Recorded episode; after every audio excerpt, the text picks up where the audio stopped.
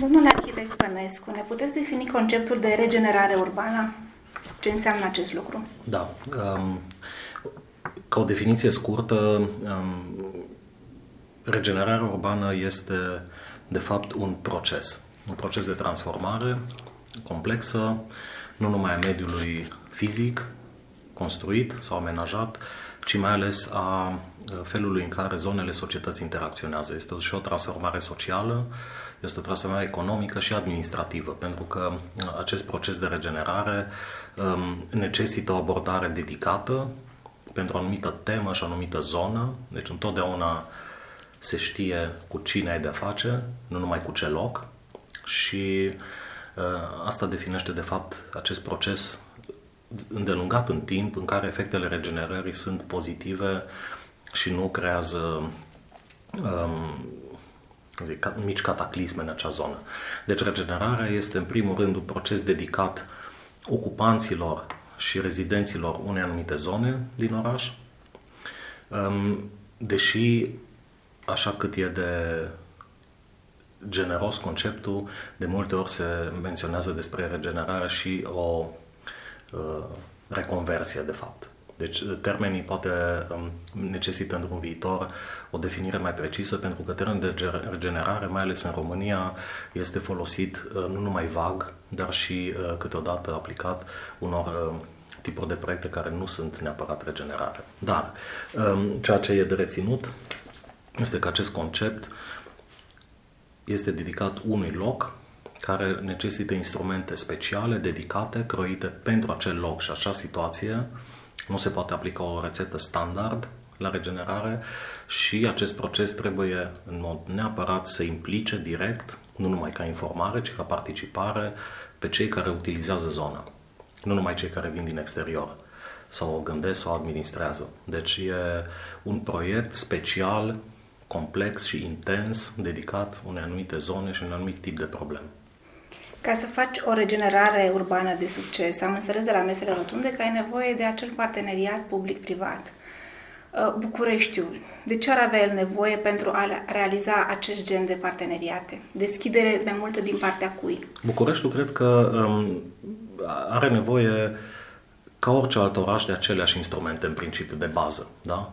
Uh, și acestea sunt uh, un sistem de dialog structurat, deci nu, uh, nu e vorba despre un dialog al avizelor și al uh, hotărârilor de Consiliu, ci este un dialog real în care etajele de competență se întâlnesc într-un mod echivalent.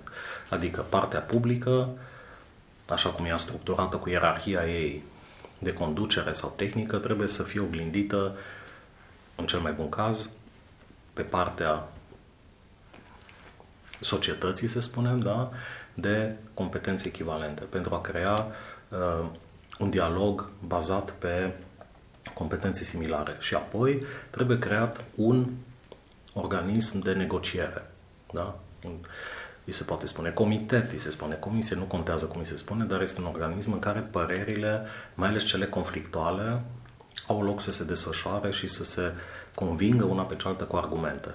La noi, această formă de dialog este eliminată aproape complet din practica luării deciziilor, pentru că dialogul înseamnă și confruntarea cu păreri adverse și la noi nu există acest sistem de dialog și asta face ca uh, rezultatele unor asemenea procese să fie influențate din niște chestii, din niște, pardon, chestii, niște aspecte foarte uh, tăioase, să spunem fie condiționări de finanțare, fie condiționări de timp nerealiste, fie o lipsă de disponibilitate în a crea un dialog deschis și real cu partenerii acestui proiect de regenerare.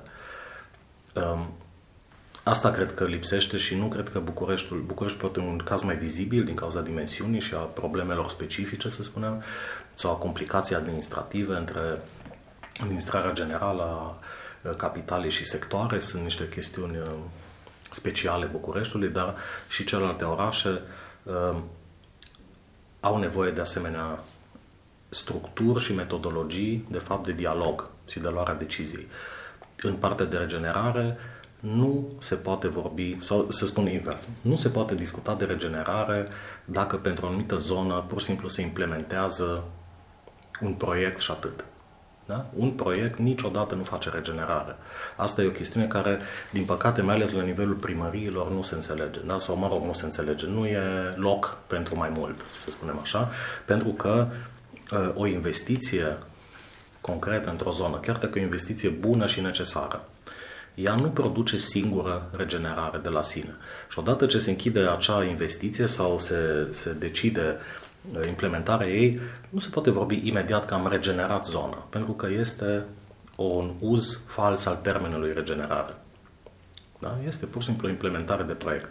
Și regenerarea, într-adevăr, are nevoie de proiecte și de mai multe proiecte. Dar dacă nu există această structură de dialog, zona de fapt nu este regenerată. Este o îmbunătățire locală, de obicei pe infrastructură tehnică, da? sau mediului construit, sau plantări, sau parc, dar să uh, implementezi un proiect izolat de infrastructură sperând sau presupunând sau susținând că aceasta este regenerare, bineînțeles că e o chestiune falsă. Dacă vine cineva din exterior, o persoană absolut neutră, Uh, și propune un proiect cum ar fi cel de mm, aducere în circuitul turistic al forturilor din jurul Bucureștiului. Vă amintiți discuția la masa rotundă. Uh, câtă deschidere credeți că există la, din partea administrației publice și câtă deschidere din partea mediului privat să se pună la oaltă și să ducă mai departe un astfel de proiect? Da, aici am două mențiuni. O că uh, cine propune un proiect nu mai poate fi neutru. Da? Neutru nu mai poate, deci odată ce te implici să faci ceva, nu mai ești neutru. Poate nu ai o poziție de decizie, poate în sensul ăsta e cuvântul neutru. Sau de putere ca și proprietar. Dar uh, felul în care încerci să catalizezi o problemă propunând un proiect te scoate complet dintr-o poziție de neutralitate și nimeni nu mai e apărat de neutralitate în situația asta. Deci ești un jucător activ, cu alte mijloace. Și a doua mențiune este că nu pot să vă răspund la întrebare pentru că uh, nu cunosc tema atât de bine. Cred că cei care se ocupă și acele persoane neutre, cum ați spus dumneavoastră, neutre sau altcineva, el trebuie să uh, vă explice exact implicarea partenerilor în acest proiect. Eu știu de această temă doar din moderări, din auzite, să spunem, și nu ar avea sens să repet ce, ce am auzit. Dar uh, uh, din cauza că de acest proiect se discută iarăși de ani și ani de zile, uh, presupun că implicarea e foarte mică momentan și e păcat. Pe partea legislativă, considerați că există destulă coerență? Uh, un arhitect, de exemplu, care vrea să facă ceva într-un oraș, uh, are suportul legislativ necesar sau mai e nevoie și de altceva? Eu cred că, în general, suportul legislativ, mă rog, cadrul legislativ de la noi este suficient în principiu. Poate are niște neclarități care merită să fie, dar sunt punctuale. Problema noastră, a țării în general și a rezolvării de proiecte, nu este cadrul legislativ el nu te împiedică să faci. Da?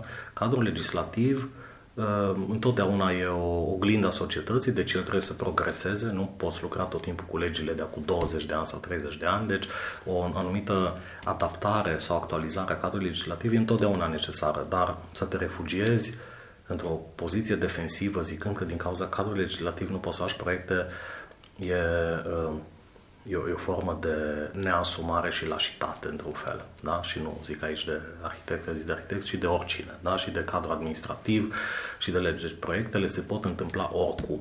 Dar uh, să, încă o dată, să dai vina pe cadrul legislativ nefăcând, chesti, nefăcând proiecte este, este pur și simplu o fugă de răspundere. Da?